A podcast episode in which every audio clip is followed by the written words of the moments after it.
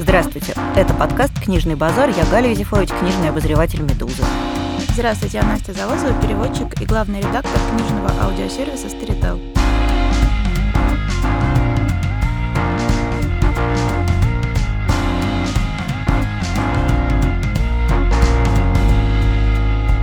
И у нас сегодня великий день. Во-первых, мы с вами встречаемся последний раз перед Новым годом, а во-вторых, мы сегодня отвечаем на все те вопросы, которые вы нам прислали в течение этих последних нескольких месяцев. И я сразу хочу сказать, что вопросы вообще какие-то совершенно восхитительные. Мы так признательны, и так тронуты, и так благодарны, потому что мы не ожидали, честно сказать, что нам такого всего прекрасного, умного, содержательного, яркого и остроумного понапришлют. Спасибо вам всем огромное. Да, спасибо огромное. Теперь с Галей ужасно хочется поговорить со всеми вами лично, потому что, судя по вопросам, вы все какие-то совершенно потрясающе интересные личности. Да, ну мы, наверное, начнем с вопроса, который мне показался наиболее не то чтобы самым интересным, интересным, а таким самым глубоким и сложным и большим, и про который можно очень долго говорить, и на самом деле, который действительно многое определяет. Я позволю себе прочитать его вслух. Нам его прислал Антон, к сожалению, он не подписал своей фамилии, поэтому мы не знаем, нигде этот Антон живет. Но, Антон, если вы нас слышите, то большое вам спасибо. Это прекрасный вопрос, он доставил нам много удовольствия. Несколько раз я уже слышал в вашем подкасте, как вы произносите фразу «хорошо пишет». Возможно, мой вопрос покажется наивным, но мне очень хочется услышать, что бы вы сказали по этому поводу. Дело в том, что в кругу моих знакомых полно людей, вкладывающих совершенно разный смысл в эту заветную формулу. Например, я знаю одного программиста, для которого одно удовольствие читать книжки, где ни одно существительное обиженным не проходит. Он читает исключительно прозу, которая легко распадается на сборники упражнений по русскому синтаксису, и другими достоинствами, на мой вкус, редко обладает. Знаю я и писательницу, которая считает Сорокина маркетинговым ходом и массовым помутнением сознания, потому что так плохо писать просто невозможно.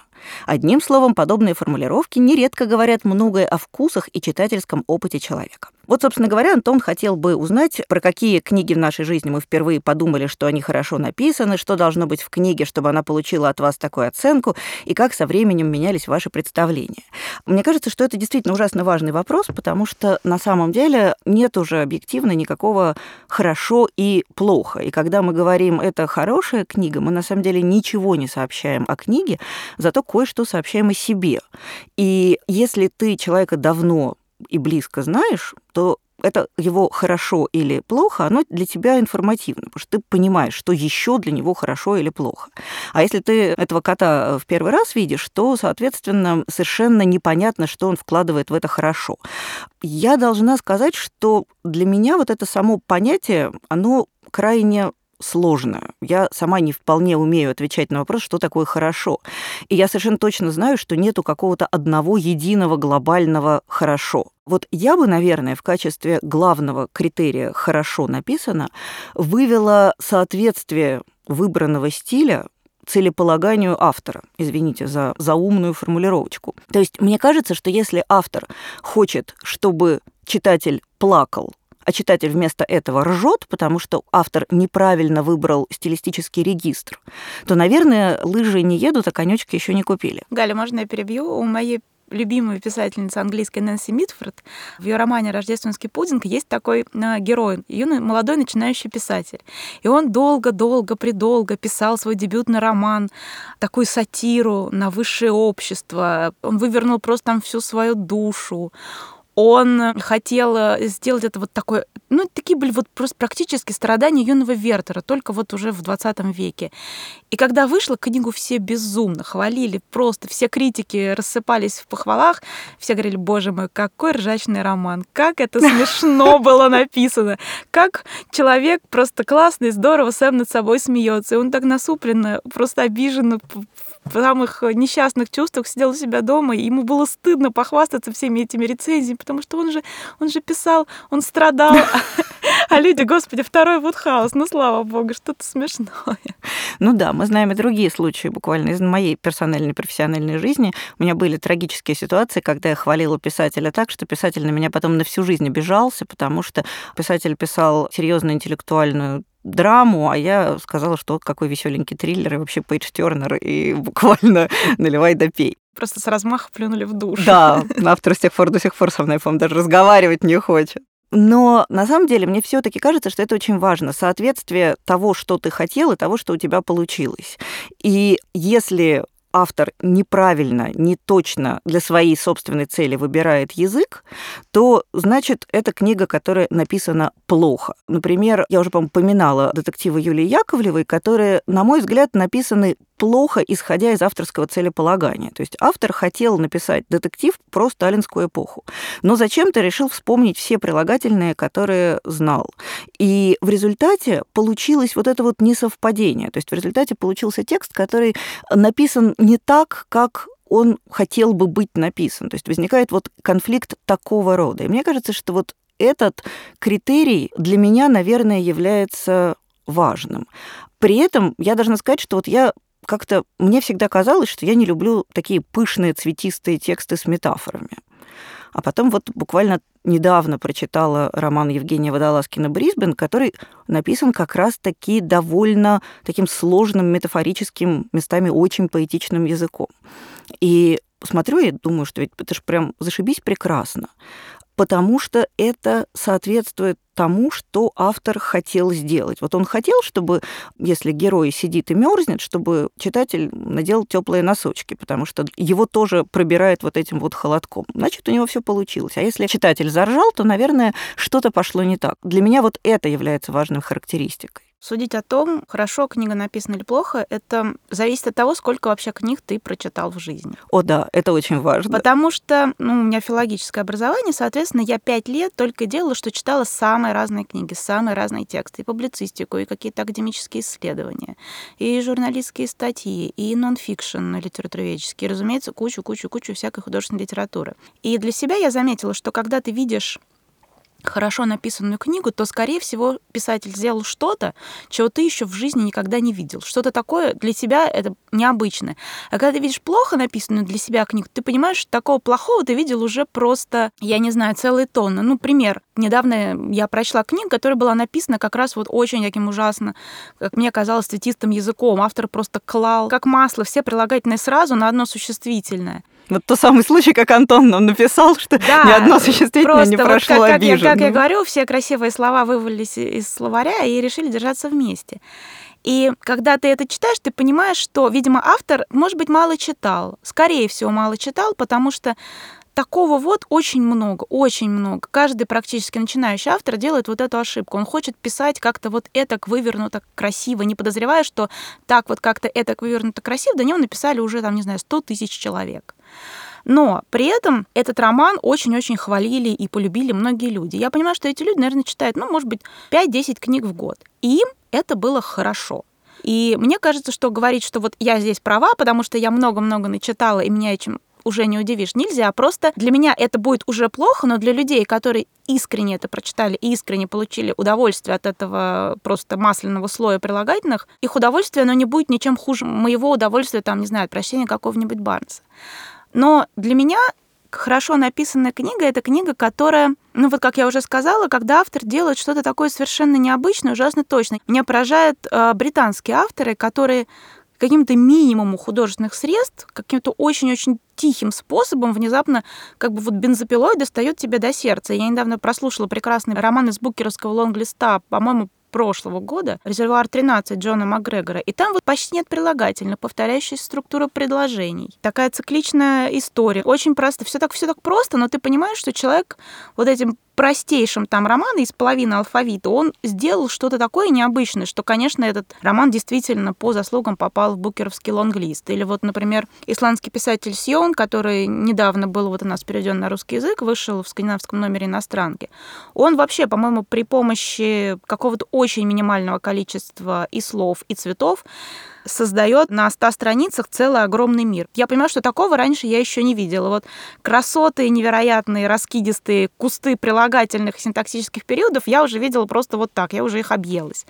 А такого, что человек может просто из ничего вдруг сотворить э, такой переворачивающий тебя хотя бы на две минуты мир, вот это, пожалуй, для меня... Про такую книгу я скажу, что эта книга, да, очень хорошо написана. Ну да, я на самом деле тоже, поскольку со мной случилась аналогичная история, я прочитала примерно все за пять лет обучения в университете. Соответственно, я тоже скорее считаю, что хорошо написанная книга — это книга, написанная скупо, книга, написанная с такой благородной подсушенностью. Но это не является универсальным правилом. То есть не то, чтобы мне не нравились другие книги. Скажем так, да, меня чаще удивляет то, когда автор ухитряется из каких-то подручных средств, из говна палок, буквально из 15 слов и союзов и предлогов, собирать какие-то очень мощные вещи. То есть некоторый вот этот стилистический минимализм, да, для меня он тоже является некоторым критерием хорошо написано. Вообще вот мой папа, писатель Леонид Юзефович, однажды обогатил меня фразой, которая мне очень нравится. Он сказал, что чем страшнее вещи, о которых ты говоришь, тем тише должен быть твой голос. И мне кажется, это, в принципе, довольно хорошее руководство. Но вообще, вот если совсем вот так вот прям честно, мне кажется, что очень важная все таки характеристика «хорошо написано» — это когда тебе ничего не мешает. Вот когда ты читаешь текст, а из него торчат какие-то совершенно немотивированные ребра жесткости, то, видимо, этот текст написан не очень хорошо, потому что если ты начинаешь вдруг на этом циклиться, не будучи филологом и текстологом, то, наверное, что-то пошло не так. То есть это может быть результатом авторской задумки, такое тоже вполне возможно. И тогда к этому надо относиться с уважением и думать, почему он достал все эти ребра из текста, почему все, весь этот каркас словесный заметен. Потому что у него руки кривые или потому что он так и хотел. Ну, вот, например, как Сорокин. Понятно, что, же, что он нарочно пишет так, как пишет. Не потому, что он не умеет. Сорокин вообще умеет все абсолютно. Поэтому для него это следствие какой-то его внутренней писательской задачи. Но если ты не можешь никакую писательскую задачу за вот этими словами вычленить, если ты не понимаешь, зачем оно так, если оно воспринимается как бессмысленная тяжелая нагрузка, то вполне возможно что действительно что-то пошло не так. Не обязательно, потому что, возможно, тебе просто не хватает читательской квалификации. Такое тоже бывает. Но в целом, мне кажется, это такой сигнал, в котором нужно остановиться и подумать. Ну да, я вот подумала, что, например, я очень-очень люблю книги Антони Байет. И это как раз тот случай, когда э, там все очень непросто. Да, там прилагательных-то нормально будет. Да, но... И на речи. И на речи. У нее наоборот как раз такая очень густая, плотная, золотая проза. И как раз ее без некоторой квалификации сложно читать, потому что, как правило, у нее книги все такие с расчетом, что ты очень хорошо в целом подкован в области английской литературы и литературоведения. Не то, что она так специально делает, чтобы тебе было нехорошо. А просто потому, что она по-другому не может. Она реально такая писательница библиотека. Она же большой ученый, она лектор. И вот в ее книгах меня как раз привлекает вот эта вот подлинная глубина. Она пишет сложно, много, обильно, красиво. У нее очень хорошо развитый цветопись. Звукопись не очень, вот цветопись прекрасная. Она очень хорошо передает вот осязаемость какой-то текста. И это все у нее выходит натурально. У нее вот в роман можно прям раз так и провалиться. То же самое, почему я люблю роман «Щегол» Донны Тарп. Тарт, она очень умеет создать осязаемую атмосферу места. Тоже при помощи длинных предложений, каких-то там вот расставленных слов, все очень хорошо выходит. И при этом там чувствуется подлинная глубина, чувствуются вот эти все 10 лет, которые она заложила внутрь в слой текста. И это все настоящее. Ты как-то вот книга, которая хорошо написана, для тебя хорошо написана, она на тебе срабатывает так, как надо. Ты не мучаешься, не бьешься головой, не думаешь, господи, вот здесь бы я хотел сократить, а вот здесь, наоборот, а вот здесь мне надо было дописать, а что было дальше, а я хочу пройти в ту комнату, а я хочу узнать, что было с этими героями. Вот это вот, да, пожалуй, хорошо написанная будет книга. Мне кажется, что вообще очень важная вещь, это когда ты, прежде чем открыть рот и сказать, эта книга хорошо написана, эта книга плохо написана, нужно остановиться и подумать, что, собственно говоря, ты в данной ситуации вкладываешь в это описание. Мы, да, мы на самом деле, я поняла, что мы часто употребляем это словосочетание «хорошо написано», «плохо написано», как-то, видимо, без должного комментария, но на самом деле нужно действительно каждому человеку, вероятно, нам тоже, просто останавливаться и думать, что в данном случае ты вкладываешь в это словосочетание, потому что в каждый раз оно значит разное. А теперь, мне кажется, правильно будет перейти к Донни Тарт, раз уж вы про нее вспомнили, как обычно, потому что один из самых популярных вопросов, а что еще такого почитать, чтобы как щегол? И, конечно, это очень тяжелый вопрос, на который трудно ответить, потому что, чтобы как щегол, так такого, в общем, скорее нет. Нет, к сожалению. В этом-то вся беда и прелесть Донны Тарт, в том, что она создала вот один такой роман, И если бы было много других таких, она не была бы Донна Тарт. В общем-то, прелесть Щегла и вообще всех романов Тарсен, что она действительно сидит над ними по 10 лет. И вот эта огромная глубина, огромный мир, который она утрамбовывает в эти 500, 600, 700 страниц, он чувствуется. Такой роман нельзя написать за два года, за три. Это невозможно. Можно попробовать, в принципе, почитать каких-то авторов, на которых Донна Тарт всегда очень опирается. То есть она всегда расписывается в своей любви к Диккенсу. С Диккенса я советую, конечно же, начинать, например, с «Холодного дома». Я его очень люблю, потому что, во-первых, он местами смешной невероятно. Там есть моя любимая персонаж, миссис Джеллико, которая заботится о детях Африки. Она так стоит в куче комитетов, пишет письма, собирает деньги, значит, для маленьких несчастных чумазых ребятишек Африки. А в это время ее дом полон сопливых, чумазых, грязных, голодных детей. Ее старшая дочка, мисс Джеллико, она такая совершенно неуклюжая, несчастная девица, которая только мечтает, на самом деле, уже перестать вытирать всем носы и выйти замуж. И это такая, на самом деле, очень актуальный образ. Вот я таких миссис Джеллико знаю очень много, к сожалению. И в этом плане Диккис очень смешной. Но в «Холодном доме» там еще невероятно, конечно, потрясающая атмосфера. Есть какие-то вот совершенно неожиданные взрывы каких-то слов, эмоций, образов. Это полусумасшедшая старушка мисс Флит, у которой сидят птички в клетке, которых она называет там зависть, жадность, сутяжничество. Совершенно невероятная Миледи Дедлок. Главная героиня как раз Эстер Саммерсон, она такая немножко такая сахарноватая, очень в духе Диккенса, но все остальные, вот это все атмосфера, и там и детектив, и триллер, и семейная какая-то странная история. В общем, это такой роман, который может вам чуть-чуть, не знаю, скрасить отсутствие щегла и время до 2023 года, когда Тарт наконец, наверное, допишет четвертый роман, будем надеяться. Если говорить о Диккенсе, то я бы, наверное, порекомендовала роман «Большие надежды», который, мне кажется, самый Донна Тартовский из всех диккенсовских романов. И в нем, мне кажется, очень схожая атмосфера. И то, что это, с одной стороны, роман взросления, и то, что, с другой стороны, это роман с тайной внутри, то, что это роман про такие странные, невозможные отношения любовные, в которых, в общем, непонятно чего больше, любви или, или какого-то злого рока. То есть мне кажется, что «Большие надежды» тоже могут на бездоннотартье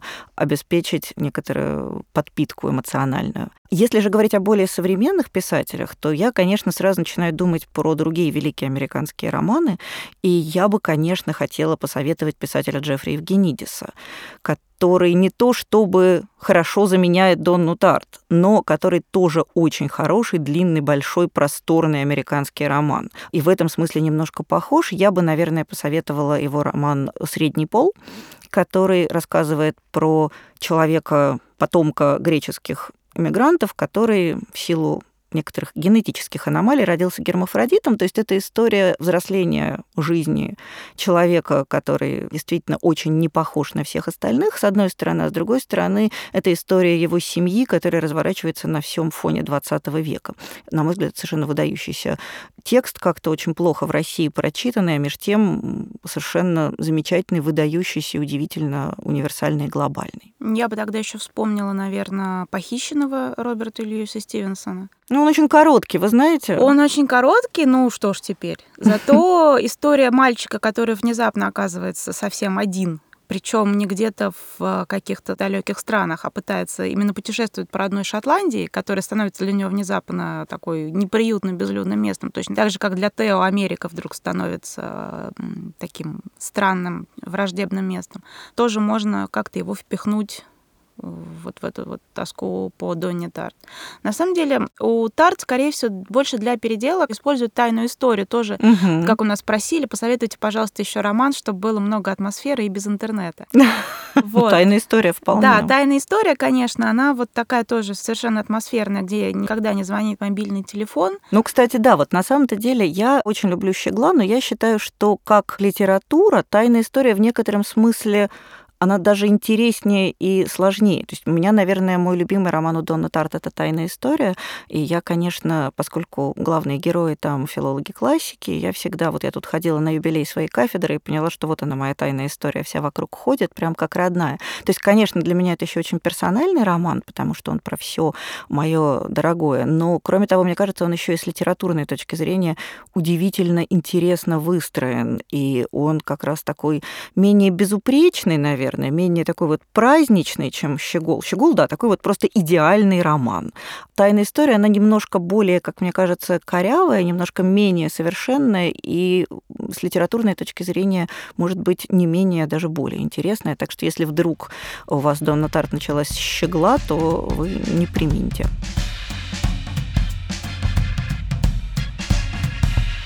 Раз мы заговорили про толстые романы, у нас очень много вопросов о том, как быстро мы читаем, что нужно делать, чтобы читать быстрее, больше, сильнее. Выше. И выше. И очень многие люди спрашивают, что делать, вот если книжка не нравится. Вот буквально последним прислали вопрос, человек нам пишет, что делать, вот если книжка всеми любимая, ему не нравится, он мучается и не может бросить идиота Достоевского, потому что, ну как же, вроде бы это же классика, а человек не может. Тогда мы начнем, значит, с того, как читать больше. Во-первых, мне кажется, что читать больше вообще не нужно.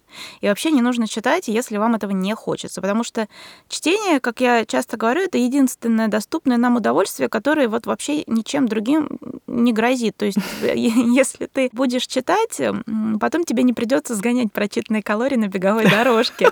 И не нужно будет садиться на диету. Ты так заправился, такой 700 страниц щегла, и такой, о, господи, надо же какого-то Барнса, чтобы поменьше прочесть.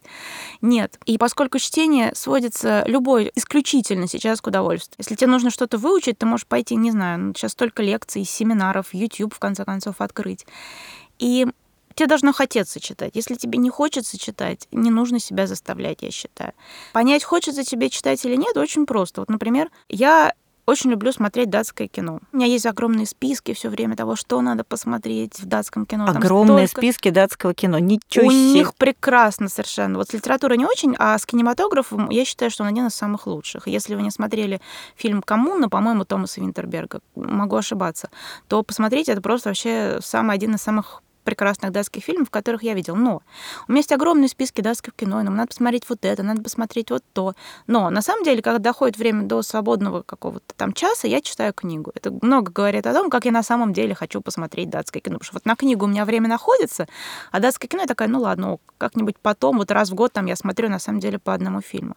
То же самое с чтением. Если вы хотите читать вот, по-настоящему, то и как-то пять минут можно будет впихнуть много. Но если вы не хотите читать, не нужно себя заставлять, не нужно мучить, потому что это будет только очень больно и неприятно, и главное, незачем. Да, вот мне тоже кажется, что самое главное это незачем, потому что никакого практического целеполагания тут нет. И обычно, мне кажется, что люди, которые говорят, что хотели бы читать больше, они на самом деле говорят следующее. Я хочу жить так, как я живу, я не хочу ни от чего отказываться, я ничем не готов жертвовать, но я хотел бы еще и читать побольше. Ну, понятно, от чего люди могут отрезать. Они могут отрезать от сна, что не очень хорошо, начиная с определенного возраста. Да, в общем, никогда особо не хорошо. Можно отрезать от просмотра сериалов. То есть нельзя в те же самые 24 часа упаковать все, что вы делаете уже и так, и еще немножко чтения. То есть мне кажется, что тут просто нужно понимать, что если вы действительно испытываете нехватку чтения, то вы будете думать, за счет чего вы сэкономите время. Вы, не знаю, научитесь слушать аудиокниги, будете их слушать, пока гуляете с собакой, например. Или вы научитесь читать короткими порциями, что тоже не все умеют.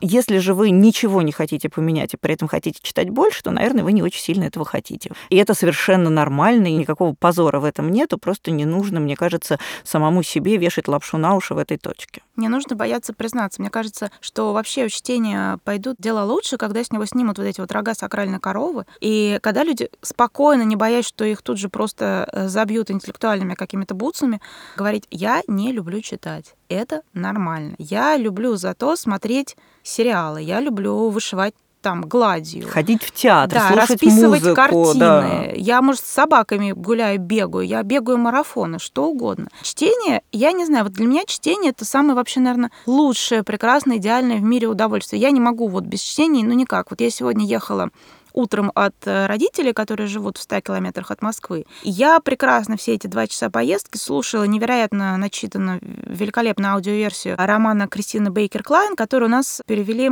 «Картина, Картина мира». мира». Да, угу. кстати, перевод я тоже видела. Шаша Мартынова отлично. Отличный перевод, Очень отличный роман. перевела. Я начала читать в переводе, потом решила послушать все-таки аудиоверсию на английском, поскольку мне так понравился перевод, что я решила, значит, ну все-таки оригинал тоже я хочу, обязательно хочу увидеть. И я просто не заметила этой дороги дороге, потому что я вот э, почти три часа, у меня сейчас вот прослушана этой книжки, и я не, не могу себе представить, как могло быть по-другому. Другое дело, что если вы понимаете, что все-таки вот как-то что-то не хватает чтения вашей жизни, можно применить к себе некоторые усилия. Там, я не знаю, вот можно выучиться слушать аудиокнижки. Можно как-то так распланировать дорогу до офиса, что ты всегда с собой таскаешь электронную книжку или на телефоне там что-то читаешь или слушаешь. Но тогда нужно не врать себе, вот не читать, как этот человек, э, который спросил, про идиота не нужно читать идиота, если он не нравится. Не нужно себе врать.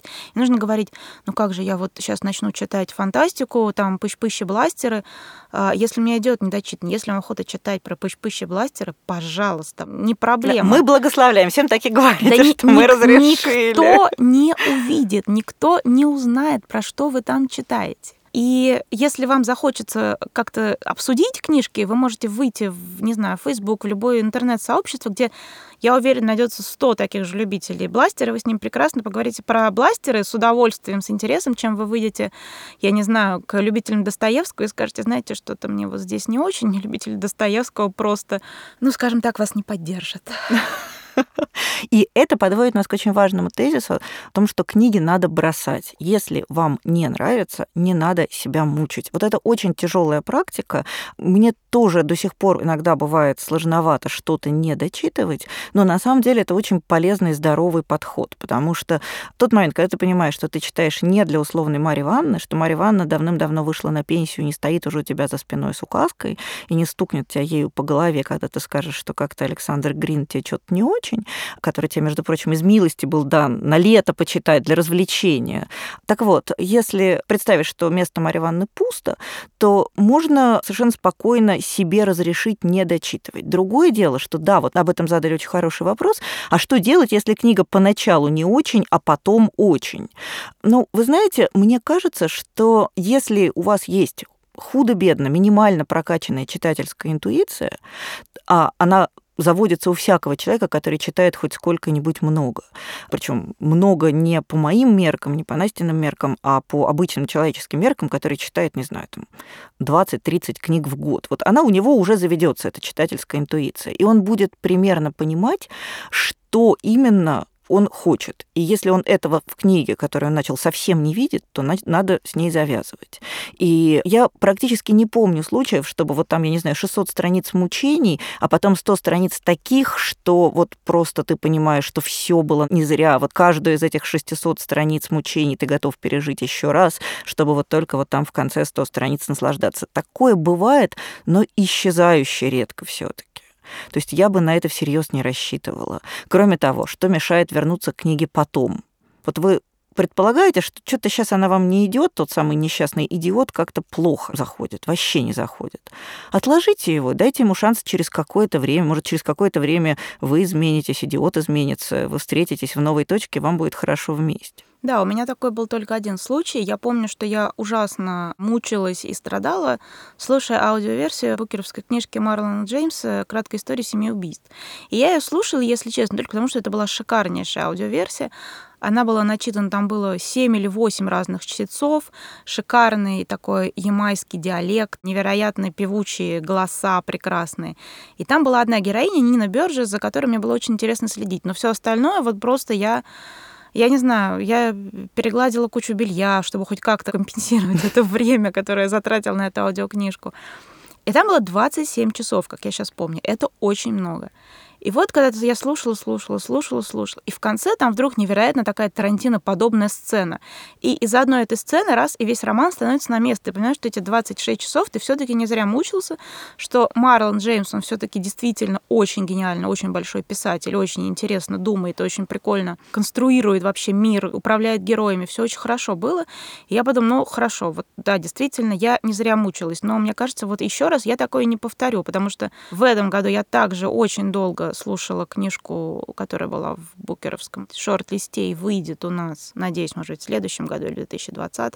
Это книжка Ричарда Пауэрса про то, как нехорошо вырубать леса на самом деле. Там было часов 19. И вот я дослушала 19 часов, да, я поняла замысел, но всю дорогу меня не оставляло ощущение, а, что, во-первых, можно было вот, леса вырубать нельзя, а вот из книжки Ричарда Пауэрса можно было повырубать некоторые участки. Несколько гектаров. Да, а во-вторых, я вот как для себя отчетливо поняла, что если бы я бросила, на самом деле, эту книжку, вот лично для меня ничего бы не ухудшилось. Поэтому бросайте. Если вот сложно себе сказать, не буду читать. Просто я отложу и вернусь потом. Да, это прекрасная отмазка. Иногда, да. иногда правда срабатывает. С классикой особенно. Я не могла в лет в 20 там, дочитать ни одного романа Набокова, а после 30 прочитала как-то разом целых три и это было вот в самое то, самое нормальное. Ничего на 10 лет отложил, ничего не случилось. Да, у меня была аналогичная история с мадам Бавари, которую я первый раз читала в университете и ненавидела, и мне было совершенно непонятно, за что я так мучаюсь. А потом я ее прочитала в 28 лет, и потом я ее еще читала раза четыре, наверное, потому что сегодня это, конечно, одна из главных для меня книг.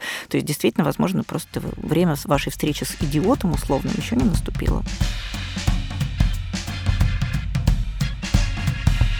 Но есть еще один очень важный аспект, это как все-таки запоминать то, что читаешь, потому что многие наши слушатели нам говорят, что вот они дочитывают, им вроде как нравится, и все классно, а потом абсолютно хоть сначала начинай. И я поняла, что вот тут у меня на самом деле совершенно нет никакого готового мнения, потому что я всегда считала, что у всех людей так, как у меня, а я помню примерно все. А потом я поняла, что, видимо, это у меня все-таки как-то удачная наследственность, не знаю, что как-то мне повезло с раздачей, потому что я совершенно никогда не прилагала никаких усилий, у меня в голове оседает вот всего этого мусора в каком-то какое-то страшное количество. Как звали возлюбленного главной героини в романе, не знаю, Уильяма Бойда Бразовилье, прочитанном, не знаю, 15 лет назад. Я вот почему-то до сих пор это буду помнить и, вероятно, унесу эту память об этом с собой в могилу. Хотя не то, чтобы я, например, этот роман хотела перечитать. Но я не знаю, есть ли какие-то техники, которые позволяют с этим бороться и увеличивать количество информации, которая в голове оседает после прочтения книги. У меня как раз более спокойно к этому отношение. Я кучу всего не запоминаю. Я запоминаю только те романы, которые вот на меня действительно оказали очень сильное впечатление. Например, я очень хорошо помню роман Антони Байет «Обладать», но вот я прочитала, там, я не знаю, какой-то детектив, пару месяцев назад, и я его не помню. Это нормально, потому что я не помню, например, что я ел два месяца назад. Ну, и, наверное, я же не буду, о, господи, там два месяца назад вот это вот была неплохая жареная картошечка. Что-то такое. А, поэтому мне кажется, что запоминать это, опять же, какая-то ощущение из школьной практики. Я помню, что когда я закончила университет, у меня долгое время еще был какой-то оставался какой-то рефлекс. Я когда начинала читать книжку, я старалась запомнить, как всех зовут. Потому что думаю, ну такая, господи, нет, мне это сдавать не надо. Или, и когда мы сдавали, например, античку, конечно же, нас старшекурсники пугали, что вот вы знаете, такой преподаватель, а он спрашивает, значит, эм, как звали собаку Одиссея. И все такие, господи, господи, как звали собаку Одиссея? Да никак, ее не важно, никто не спрашивает. Но вот это вот ощущение, что тебя кто-то спросит собаку Одиссея, оно все равно остается, не спросит, все нормально.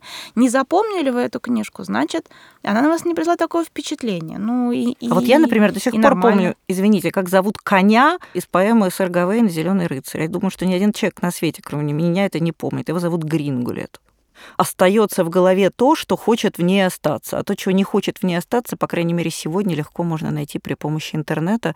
И в тот момент, когда вы захотите вспомнить, как звали убийцу в романе таком-то, вы это найдете без малейшего усилия в три клика. Ну да, по поводу Грингулета у меня, конечно, шарашили, не знаю, что сказать, зачет, наверное.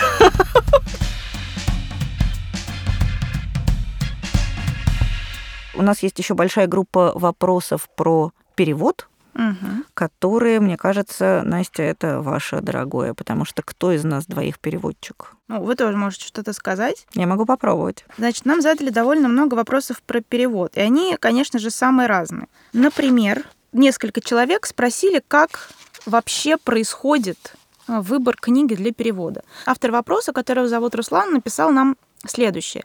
Его жена решила попробовать себя на ней профессионального художественного перевода, перевела главу из очень понравившейся книжки, отправила в издательство, и не пришло никакого ответа. Руслан спрашивает, во-первых, что нужно сделать, чтобы этот перевод опубликовали, а во-вторых, вообще как происходит э, выбор переводов, кто отвечает за то, что вообще э, книгу взяли, перевели и опубликовали.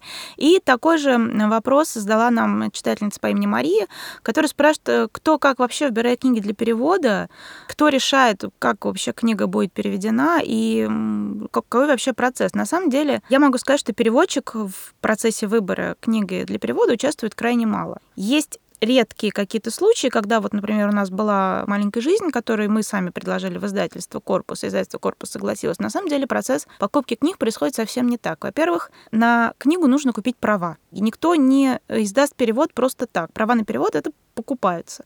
Покупаются они, как правило, заранее. У всех переводных книг, у всех авторов довольно более-менее э, больших, крупных есть агент. Агенты рассылают по издательствам свои предложения. Например, у нас выходит потрясающий дебют. Вот вам текст, вот вам отзывы Стивена Кинга. Пожалуйста, берите. Про... Да, божа... берите, не пожалейте. Если вот э, вам когда-нибудь доводилось быть на франкфуртской ярмарке, там наверху реально такой агентский этаж, где друг друга просто нос к носу сидят куча агентов и торгуют прекрасно прекрасным, буквально килограммами. Возьмите у нас дебютный роман такого автора, у этого выходит третий роман, еще мы хотим вот неплохой сборник эссе здесь тиснуть. И издатели, в общем-то, только и делают, что вот в этом роются, кто лопатами, кто ситечком, кто как-то вот это как-то просеивает, продумывает. Есть ридеры, которым издатели присылают книжки с просьбой почитать, написать краткое содержание и высказать какое-то свое мнение. Что с этой книжкой? Хорошо ли она написана? Интересно, пойдет ли она в России? Не пойдет она в России? Есть специальные скауты книжные. Их у нас, наверное, не так много. Скорее всего, у нас чаще роль скаута совмещает какой-нибудь главный редактор, то есть отдельно такого человека нет. Но вот в Америке они как-то больше представлены, которые специально вот только что и делают, что ходят по агентам, читают рукописи и понимают, вытащат ли они вот этот козырь, следующий Гиллиан Флинн, следующий Донну Тарт, или хотя бы что-то, что будет более-менее продаваться и найдет денег. И вот, когда издатель уже начинает думать о том, хороший, как правило, издатель уже начинает думать о том, не купить ли ему эту книгу, вот тогда он начинает думать про переводчика иногда бывает такое, что человек вот думает, ага, вот эта книжка, это ад, кровище, расчлененка, и вот это у нас вот это вот хорошо вот этот переводчик делает, а вот если вот... Мы знаем этого переводчика. Нет, ну, я просто как пример. То есть, а если этот человек не возьмется, то будет, наверное, сложно найти кого-то, кто захочет эту кровищу переводить. Или, например, вот этот хороший детектив скандинавский, у нас вот есть такой свободный вот сейчас переводчик по скандинавскому детективу, можем отдать ему, а если не отдадим, то книжка будет лежать в столе, ну, год. Это не очень может быть хорошо. Иногда переводчик может сам прислать издателю какой-то вариант, но это срабатывает очень редко. Ну, то есть... ну и, как правило, это срабатывает в том случае, если издатель уже и так немножко думает про эту книжку. То есть если издатель, в принципе, в курсе, что вот такая книжка есть, у меня был такой счастливый опыт. Я однажды организовала счастье одного издателя, одного начинающего переводчика, потому что переводчик был смертельно влюблен в одну книжку и очень хотел ее переводить. А издатель подумывал, не купить ли ему эту книжку. И когда к нему пришел молодой человек и сказал, что я вам ее за бесплатно переведу, я просто ее смертельным любым люблю, и вообще для меня нет большего счастья. Издатель сказал, ну окей, тогда я ее куплю, потому что, соответственно, он понял, что все удачно сошлось. Но это скорее счастливое исключение, чем общее правило. Такое, не то чтобы это было нечто, на что можно рассчитывать. Другое дело, что, в принципе, мой опыт наблюдений показывает, что издатели люди в нынешней ситуации не очень гордые, и если к ним приходит человек и говорит, я хочу попробовать что-нибудь переводить, дайте мне попробовать, не уже приходит с готовым переводом, а приходит с идеей «дайте мне попробовать», то получить пробный перевод, в общем, довольно легко. То есть просто заходить нужно с другого конца. Да, и вот здесь книга, о которой говорил Руслан, это была музыкальная биография. Но просто предлагать перевод в издательстве довольно сложно. А, во-первых, издательство может просто не издавать такого рода книги. Все-таки музыкальная биография довольно нишевая история. Во-вторых, возможно, издательство посмотрело, и люди поняли, что права будут стоить довольно дорого на эту книгу, а окупится она или нет, не очень понятно. То есть здесь, да, скорее лучше нужно каким-то образом попытаться завязать знакомство с издателями, с редакторами. Это при нынешней такой общей такой легкости вхождения Куда в эти круги, угодно, да, да, при помощи соцсетей, действительно можно просто попросить пробный перевод. На самом деле, я знаю очень многих издателей, которые с удовольствием это делают, потому что сейчас у наших издателей как-то в целом повысился интерес к переводной литературе. Вот переводят практически вот все быстро, сразу, по крайней мере, то, что касается англоязычных. Более того, издатель только радуется, когда им предлагают что-то с более редких языков. Когда человек знает, там, не знаю, какой-то испанский, каталонский, финский, они просто счастливы, они, даже если они не возьмут человека переводить, они возьмут его читать им эти книжки на, на финском, будут давать ему за это каких-то денег и спрашивать его ответственного мнения. Но что делать, если книжка так понравилась, а ее очень хочется издать? Вот можно тогда взять опыт Шаши Мартыновой, которая прекрасно краудфандингом издает книги, которые, за которые издатель не берется. Они реально они делают рекламную кампанию, они кричат об этих книгах на каждом углу. Сейчас уже поменьше, а в первые вот дни им прям приходилось кричать, дергать всех за рукав, просить перепостов, вот это все. И они действительно своего добиваются, они собирают деньги, на оплату типографии, на оплату там работы переводчиков, на оплату работы корректора, придумывают какие-то веселые, интересные призы и книгу издают. И это тоже вполне себе способ. И что, может быть, если... Ну уж... и права, разумеется, тоже покупают Да, сами, ну и права, да. разумеется, тоже они покупают сами. То есть они полностью просто берут процесс выпуска книги на себя. Если уж так хочется издать какую-то конкретную книгу, то можно попробовать вот такой способ, который, как мы видим на примере того, что делает Шаши, вполне работает. Да, при этом понятно, что это не про заработать, это скорее именно про то, чтобы сделать что-то такое, что хочется, чтобы оно осталось навсегда. Ну да, это просто если вот тебе настолько хочется переводить, и тебя от этого ты получаешь это настолько огромное удовольствие, то почему бы не, не попробовать это удовольствие как-то реализовать в любом в каком виде, пусть даже в виде книжки, изданной на собранные там с с поклонников деньги. Да, в принципе, краудфандинг такая работающая вещь. Абсолютно поэтому... работающая. И вот у Шаши проводит, по-моему, уже не первый сезон. Ну... Они издают прекрасных этих забытых ирландских авторов, и дела идут прекрасно. Есть люди, которым вот действительно это нужно. Да, так что действительно это можно пробовать. И еще был очень хороший вопрос про то, зачем люди читают переводы, если они могут читать оригиналы. Зачем, если ты хорошо знаешь английский или французский или немецкий, зачем ты читаешь книги в переводе, а не пытаешься читать их в оригинале? Но я могу ответить за себя, потому что я уверенно и относительно быстро я читаю только на английском, но я должна сказать, что все равно я на английском читаю в два раза медленнее, чем на русском. И я должна заметить, что я вот уже как-то привыкла читать быстро, и для меня вот это искусственное замедление, я на него готова. Я в год, ну, я не знаю, вот в прошлом году я сегодня посчитала, я прочитала 11 книг на английском. Правда, некоторые из них были очень толстые. Но, то есть, несопоставимо меньше, чем я читаю на русском, безусловно. Потому что для меня это усилие довольно существенное. И я готова его делать в двух случаях. Либо если я не могу дождаться, ну, то есть, скажем, вот когда вышел роман Пьюрити Францена, ну и пофиг, что в нем 700 страниц. Я пошла, его купила в первый день, когда он продавался, и начала читать тогда же. Но это либо должно быть что-то безумно любимое, чего я не могу дождаться, либо это будет что-то, про что я не вполне уверена, что его переведут, а мне бы очень хотелось. То есть я себе позволяю этого усилия не делать в тех случаях, когда я точно знаю, что там переведут, переведут хорошо, издадут относительно быстро, и что, собственно говоря, я буду лишнего трудиться. Хотя я понимаю, что мое решение решение далеко не единственное, возможно. Вообще, когда говорят, зачем читать книги в переводе, это довольно странный вопрос, потому что невозможно знать все языки. Ну, это во-первых. Абсолютно. Да. Я читаю книги в основном на английском языке, потому что мне очень а, неудобно читать книги в переводе, не потому что переводы плохие. Я, как правило, просматриваю то, что мне понравилось, я просматриваю перевод, но мне становится сложно читать дальше, потому что я сразу начинаю думать, а как бы я тут перевела?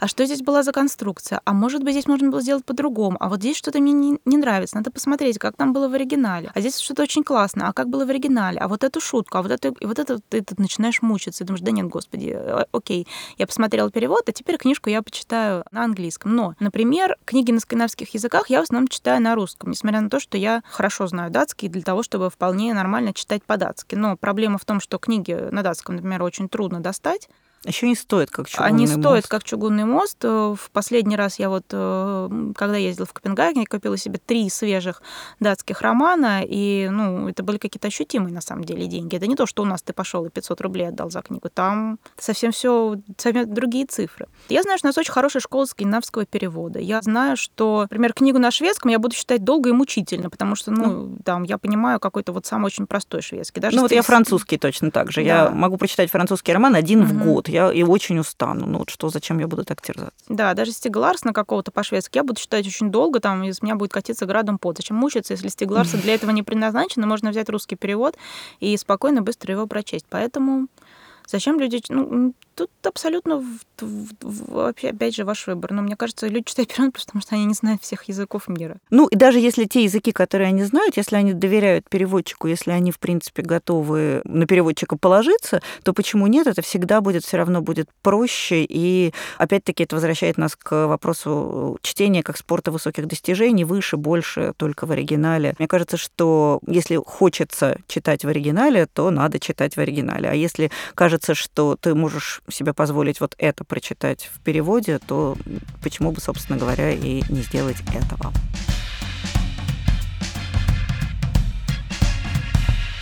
И последний вопрос, на который нам очень захотелось ответить, он начинается совершенно прекрасно, я считаю, практически это завязка для романа. Допустим, я меценат. У меня есть определенная сумма денег, которые я планирую пустить в ход и сделать что-то приятно наивное для мира русской литературы. Но именно свое, чтобы внуки, так сказать, спустя сто лет знали. Что бы вы мне посоветовали сделать? Открыть издательство, и на чем бы оно могло сфокусироваться таком интересном, чего не хватает у нас в России – Открыть новую премию? И если да, то в какую сторону мне посмотреть? О чем должна была бы быть моя новая премия? Открыть какое-то новое литературное медиа, которое пишет о литературе много и, простите, свежо? Чего, на ваш взгляд, нам очень не хватает в России такого хорошего, чего за рубежом много, а у нас мало? Мы, когда этот вопрос прочитали, мы сразу страшно разволновались и начали э, пихаться и говорить, Нет, что мы... это и того, и всего. Мы сразу, на самом деле, спросили, сколько? Ну, Сколько нас... у вас есть денег, дорогой меценат? Ну, вообще, если совсем честно, я про это вот как раз думала, пока мы отвечали на другие вопросы, и я поняла, что мне кажется, что главное, чего не хватает российскому книжному рынку и российской литературе сегодня, это институты литературных агентов. Потому что у нас очень узкий пайп, который входит в издательство. То есть мы уже теперь все уже выяснили, что сам издат, электронный сам издат, он не работает, потому что его все люди воспринимают как такую слабо расчлененную помойку, в которой, может, и есть жемчужины, но покуда ты там докопаешься до жемчужин, ты столько этого компоста перекидаешь, что не всякий человек на это способен. Соответственно, нужен институт, который будет помогать молодому начинающему писателю проникнуть в издательство, быть замеченным, быть услышанным. Потому что я вот, например, я получаю примерно 3-4 романа в неделю не считая рассказов и прочего мелкого дребезга. То есть люди мне присылают огромное количество рукописей, которые у меня просто технически нет возможности читать, потому что я, у меня другая работа. Критик и агент — это разные люди. Меня пытаются использовать в качестве агента. И мне кажется, что то вот эта ниша, она у нас абсолютно пустая. Она пустая по очень понятной причине. У нас нельзя на этом заработать. Потому что, скажем, почему в англоязычном мире процветает институт литературных агентов? Потому что там книжный бизнес, он реально бизнес. И в случае успешной продажи писатель зарабатывает столько, что и на агента тоже хватает. Ну да, под какой-нибудь дебют, вот это вот все а, броские заголовки перед какой-нибудь ярмаркой, еще там до начала лондонской ярмарки, дебют такой-то, был продан на семистороннем аукционе за шестизначную сумму. Ты понимаешь, что там 2 миллиона, и от этих 2 миллионов, в общем-то, агент очень неплохо Да, агент получает 15%, и это, в общем, вполне себе разумные деньги. Если он такую, даже если он таких сделок делает там две в год, это вот он уже большой молодец. Можно на эти деньги каким-то образом жить. А если это дебют, то это может быть и 30%, и даже 50 иногда процентов. Агентский доход. У нас при наших писательских гонорарах даже на самых успешных писателях нельзя обогатиться. Поэтому вот мне кажется, что это было бы очень правильное место для вложения денег и усилий. Потому что на самом деле люди, которые пишут, они есть. Некоторые из них пишут очень неплохо или, по крайней мере, что называется, подают надежды. И у них шансы, что их прочитают, они примерно равны нулю, потому что, вот как Настя правильно сказала, у нас нет института нормальных скаутов, которые ходят и вот это все перебирают руками. У нас сидит несчастный, задолбанный главный редактор, у которого есть план по выпуску, и он параллельно в субботу и воскресенье должен еще и книжки читать и выбирать. Понятно, что он постарается выбрать то, про что он уже заранее знает, что это не очень плохо. То есть он не будет инвестировать силы и время в чтение не знамо кого, не знамо откуда, года с 900-страничной эпопеей из жизни червяков. А, при том, что, возможно, это великий роман. но он просто на него посмотрит, у него руки опустятся. Гораздо с большим удовольствием он возьмет роман кого-нибудь, про кого он уже заранее понимает. И вот это вот, мне кажется, какое-то литературное агентство, которое бы специализировалось именно на начинающих, на молодых авторах, которое бы занималось помимо их продвижения, например, еще каким-то начальным редактированием. Потому что вообще агент, он же что говорит автору? Он говорит, да, вот я готов тебя торговать, только перепиши финал. Или я готов тебя продавать, но внеси вот такие-то, такие-то изменения. То есть агент выступает на начальном этапе, в том числе и как редактор. И вот если бы у нас возникло какое-то вот такое заведение, мне кажется, это бы очень сильно способствовало развитию русской литературы сегодня. Я думаю, на самом деле, что, конечно, нам еще очень не хватает а, людей, пишущих о книгах и пишущих о самых разных книгах. У нас вот был здесь один прекрасный вопрос о том, как изжить в себе литературный снобизм, когда ты вроде бы все понимаешь, но все равно тебе хочется сказать, что Янга Даут литература — это говно. И очень-очень хочется, чтобы у нас появилось действительно какое-то медиа, в котором писали бы не только о каких-то, не знаю, важных философских трудах или книгах, которые заслуживают внимания, а вообще просто больше людей, которые писали бы обо всех книгах. На Литхабе есть прекрасная рубрика, значит, разговор с критиками и какие-то критики в Америке. И там ты понимаешь, что их там, не знаю, уже, например, под 200 человек. И все они работают в каких-то довольно крупных медиа, все они активно пишут, а у нас разговор с критиками, он как бы начнется, мне кажется, вот если мы делали подкаст по разговор с критиками, нам пришлось придумывать бы еще какие-то дополнительные, искать каких-то дополнительных критиков.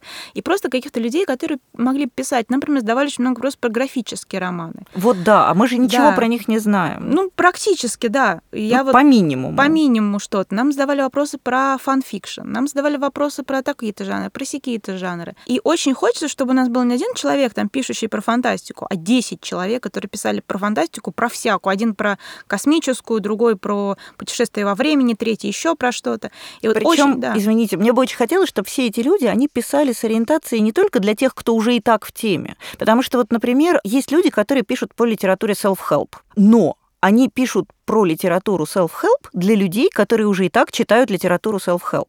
Я предполагаю, что это тоже какая-то область, в которой есть наверняка что-то стоящее. Но, учитывая количество напластований компоста, которые тебя встречают, когда ты подходишь к этой нише, мне туда идти страшно. И как только я пытаюсь найти кого-то, кто был бы мне надежным Вергилием в этом аду, я этих людей найти не могу, потому что они разговаривают на своем птичьем языке между собой, сравнивают один self-help с другим self-help, то есть они очень герметичные. С фантастикой та же самая история, с фанфиками абсолютно то же самое. Это какие-то очень закрытые, замкнутые профессиональные сообщества, которые разговаривают внутри себя, совершенно не предполагая, что вот тут вот где-то вокруг ходит читатель, который бы очень хотел туда войти, но он не знает, с кем поговорить на эту тему. Ему сразу говорят, пошел вон, ты вот предыдущих 18 книг Лиз Бурбо не прочитал, вот ты иди к черту отсюда, пока не прочитаешь, не приходи. О чем с тобой разговаривать в сфере популярной психологии? Да, вообще очень хочется, чтобы был какой-то велся очень-очень-очень большой активный разговор о книгах, о самых разных книгах. У нас иногда не хватает рецензий на какие-то вот прям мейнстримные новинки. Я вот помню, что вышел у нас в этом году прекрасный совершенно роман Кейт Шопен «Пробуждение». И на него, по-моему, вот только ваша была Галя, И то потому, что вы мне рассказали. А так бы я, вот я прозевала. Больше я не видела. А это реально а... такое, такое событие. Это вообще, это вообще огромное событие. Это не знаю, первый феминистический американский роман, такая совершенно классика американской литературы, впервые на русском. Э, Тишина, молчание просто. И очень хочется, чтобы нашелся какой-то человек, который действительно сделал какое-то литературное медиа, в котором люди бы слезали бы с табуретки, с ящика для мыла, чтобы поговорить с читателями, которые вообще про это ничего не знают, и поговорить про это так, чтобы их заинтересовать. Я бы очень хотела почитать, не знаю, диалог или дискуссию читателей, э, знатоков ромфанта и читателей знатоков, не знаю, там просто классического любовного романа. Потому что, ну, это действительно было бы интересно, была бы какая-то такая, извините за выражение, синергия. Вот все сидят, разбившись по уголкам, разговаривают сами с собой и еще очень сопротивляются, когда к ним приходят и просят объяснить что-нибудь по-человечески. Ну да, и вот если мы подумаем всех про блогеров, про инстаграмеров. Как правило, это люди, которые делают это, поскольку мы знаем, что на книгах особенно нельзя э, как-то нажиться, это не бьюти-блогеры, это не какие-то там не фэшн-блогеры. Это люди, которые делают просто потому, что их прет вот это. Им нравится разговаривать там про любовные романы, про фантастику, но они могут это в какой-то момент делать, в какой-то не делать. А очень хочется, чтобы это были люди, которые получали, в общем-то, зарплату хорошую за то, что они ну, хорошо, весело и бойко говорят да ладно, хорошую, чтобы они хоть какую-то зарплату получали, чтобы это, да, чтобы это их немножко стимулировало и поддерживало. То есть, действительно, да, медиа какого-то нам тоже очень не хватает, в котором был бы возможен вот такой открытый, доброжелательный разговор всех со всеми. И про премию я бы сказала, что, конечно же, нам нужна премия для переводчиков. Очень нужна, потому что есть только одна очень странная премия, которую вроде как проводит гильдия мастеров перевода, и там просто в конце появляется какой-то огромный э, длинный список из 70 наименований. И там совершенно переводы с разных языков. И потом каким-то образом у него формируется шорт-лист. И абсолютно непонятно, как это происходит, кто, что. То есть я как вот совершенно... единственный переводчик с корейского, кто его оценил качество да, его переводов. Кто например. оценивал качество переводов с китайского, с венгерского. Это раз. Есть прекрасная премия «Ясная поляна», иностранной литературы, когда вручается там какой-то хороший приз э, писателю и небольшой приз переводчику. Но там сама премия довольно странная, она очень прекрасная, но вот это вот выбрать лучший роман, изданный после 2000 года, вот это мне тоже кажется несколько. Непостижимо, ну, То есть да. очень хочется, чтобы была бы какая-то действительно премия за там, лучший перевод с такого-то языка, или лучший перевод в этом году, или сам, ну, как, какое-то вот хочется что-то, чтобы у нас хоть как-то поддержали и продвигали переводчиков тоже. Ну, вообще, возвращаясь к тому, с чего мы начали, на самом деле русский книжный рынок, книжный мир, он сейчас такой маленький, бедненький и сложный, что, в общем, дорогой меценат, если вы нас слышите, во что бы вы ни вложили деньги, вреда от этого не будет точно, скорее всего, будет польза и немалая.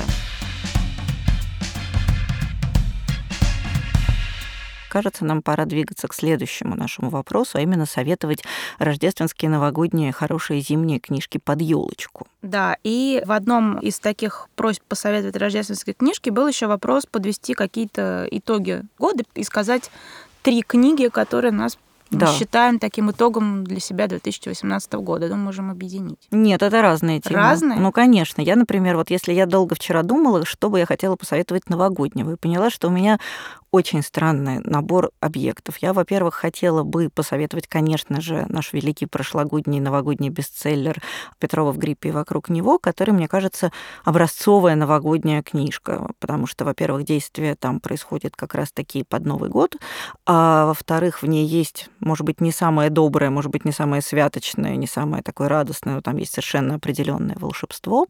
И, в принципе, это очень хороший роман, поэтому если в прошлом году, например, он каким-то образом прошел прошел мимо вас, то в этом году, мне кажется, самое прекрасное решение это под Новый год под елочкой почитать роман Алексея Сальникова «Петрова в гриппе вокруг него».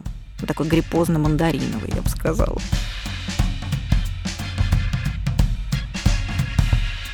Я тогда посоветую две детских повести они детские, но мне кажется, что они и взрослым будут очень хороши. В моем детстве был такой писатель Эрих Кестнер. У меня была его книжка, прекрасная сборник таких повестей для младшего школьного возраста, как так говорили, который назывался «Летающий класс».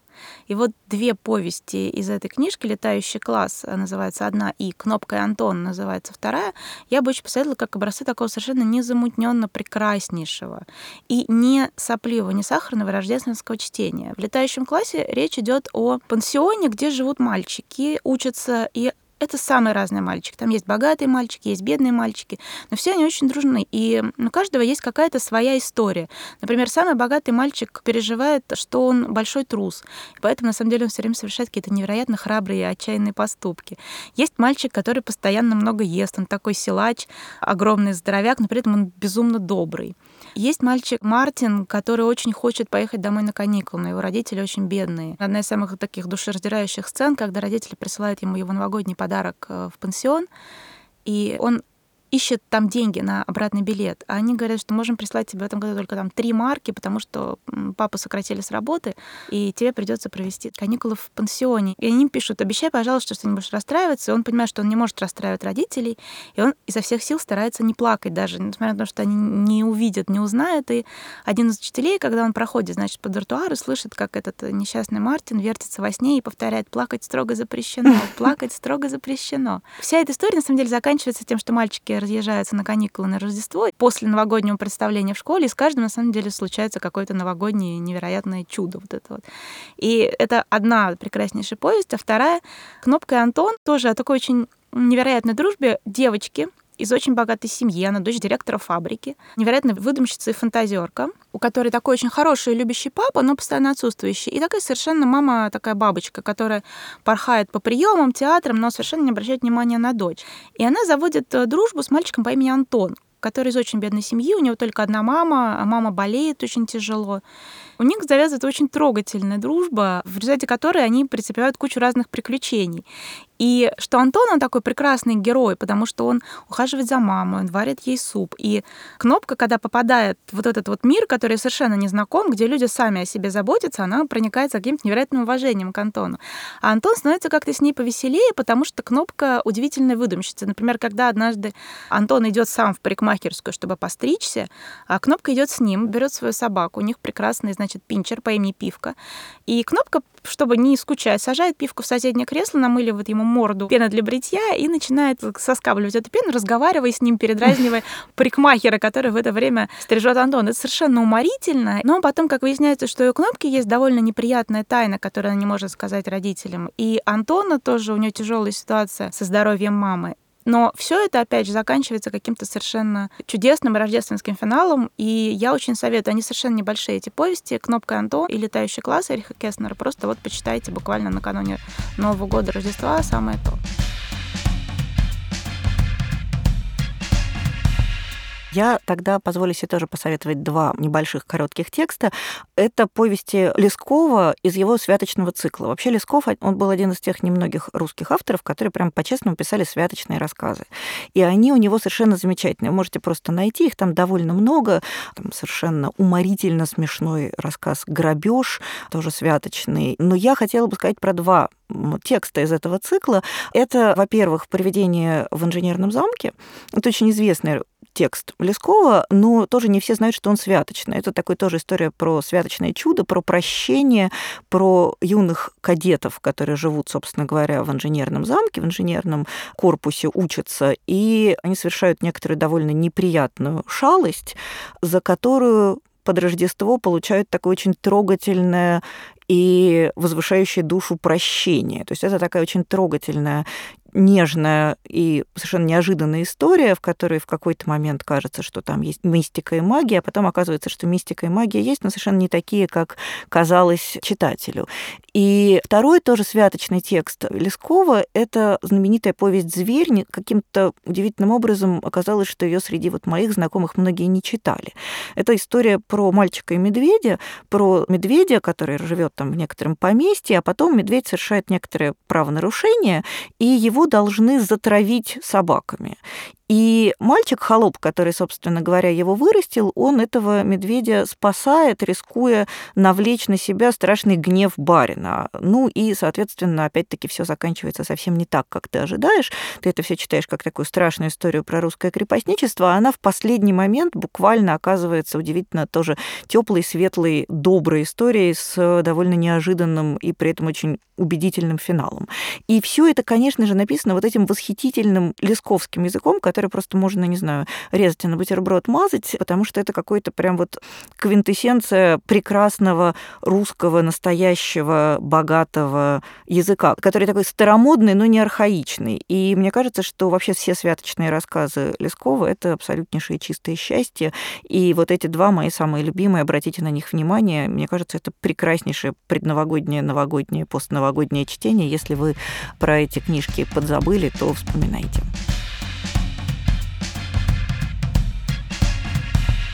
Я хочу рассказать про роман норвежской писательницы Анны Рагда, который называется «Топль берлинский». С одной стороны, это такой довольно традиционный образец скандинавского романа про дисфункциональную семью, в которой, в общем-то, в какой-то момент все пошло очень нехорошо. А с другой стороны, это если есть какие-то вот такие хорошие рождественские романы скандинавские, в которых никто не отпиливает э, соседу голову, не выкалывает глазки, не вешает их на елочку, то это вот это тот самый роман. Он очень простой.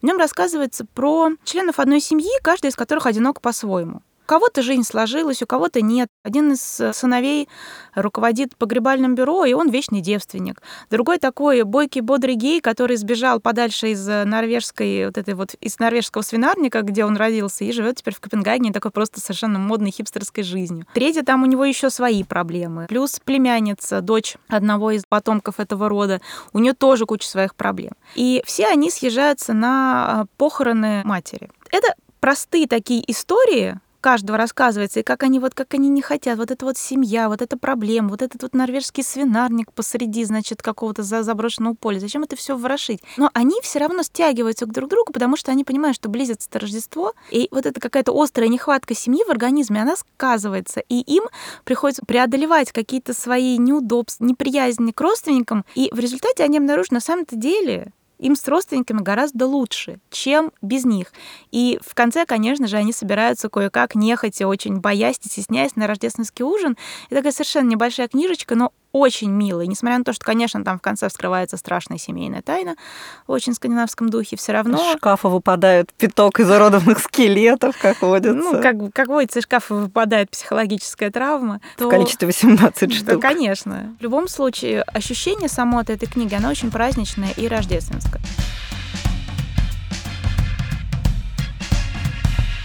Ну и, наверное, я хочу еще одну последнюю книжку назову. Это книжка Алексея Гидеонова «Случайному гостю». Я знаю, Настя, что вы этот роман не очень сильно Почему? полюбили. Я как раз его... Я его полюбила, собственно, за ту атмосферу, но мне не очень понравилась эта фантастическая составляющая, ну, которая, если честно, не очень... Я не поняла, что откуда растет и да, чем... там есть кто некоторые... на ком стоит. Да, это правда. Но мы начали как-то с конца. На самом деле это действительно совершенно замечательный, очень предновогодний, очень рождественский роман, написанный украинским современным писателем и вышедшего в киевском русском издательстве, поэтому его не очень легко достать в Москве, но, в принципе, есть электронная версия, и, говорят, в некоторых местах в бумаге тоже можно купить. Это рассказ про мальчика, который приезжает к бабушке на каникулы в город, если не ошибаюсь, Львов, и оказывается одновременно вовлечен в такую очень теплую, очень семейную, очень бытовую, подробную, сладкую предновогоднюю жизнь, и одновременно в то же самый момент в какую-то разворачивающуюся такую магическую, фантастическую, фантазийную коллизию. Я, в принципе, согласна с Настей, что фантазийная часть этого романа, она несколько уступает его вот этой вот атмосферной, но зато атмосферная хороша настолько, что вот это вот текст, в котором хочется просто остаться жить, вот хочется в нем вырыть норку и навсегда остаться там вот с этой бабушкой, которая разговаривает на чудесном языке со смешением русского, польского, украинского, и все эти прекрасные предновогодние салаты, и вот э, такая уличная морось и слякоть, и вот этот тепло и свет внутри дома. То есть действительно удивительно атмосферный текст, который просто, мне кажется, создан для того, чтобы быть прочитанным под елкой. Мне еще понравилось, что там у Гедонова прекрасная атмосфера такого советского Нового да, года. после, позднесоветского. Да, и она э, написана и без омерзения, как очень часто случается, что вот советский Новый год, угу. и вот это посреди стола одиноко стоит, значит, банка шпротов э, и с воткнутой туда свечкой. И там вот такого нет. И в то же время там нет какого-то сахарного сюсюка. И там вот это вот удивительная точная передача, как люди из ничего побегав по сотне магазинов, постояв во многих очередях, делали реально настоящий большой праздник. Да, причем такой немножко волшебный, абсолютно такой детский волшебный. Абсолютно детский волшебный, с мандаринами, салатом мимоза и прочим. И он какой-то ужасно приятный. Ну что ж, к сожалению, мы не успели ответить на все пришедшие нам вопросы, даже на половину Да, мы распечатали здесь 18 э, страниц вопросов, они все большие, подробные, классные, интересные, и мы очень вам за них, конечно, признательны. Их было с большое удовольствие было их читать. Да, спасибо просто. вам еще раз, это прям правда было ужасно приятно, потому что возникает какое-то ощущение, что это вот не то, что мы тут сидим вдвоем и разговариваем куда-то в пустоту, а что на противоположном конце находятся какие-то прям отличные люди, друзья и собеседники. Мы попробуем попробуем на некоторые вопросы отвечать у себя в Фейсбуке. Мы создадим какой-нибудь хэштег и будем пытаться по очереди совместно писать ответы на те вопросы, которые нам кажутся важными, на которые можно ответить относительно компактно, как, по крайней мере, хотелось бы попробовать. Вот, так что следите за обновлениями, мы будем стараться это сделать в течение следующих, не знаю, месяцев. Да. Счастливого Нового года и хорошего чтения. С вами был подкаст «Книжный базар». Я Галя Юзефович. С Новым годом. Я Настя Залозова. Пока.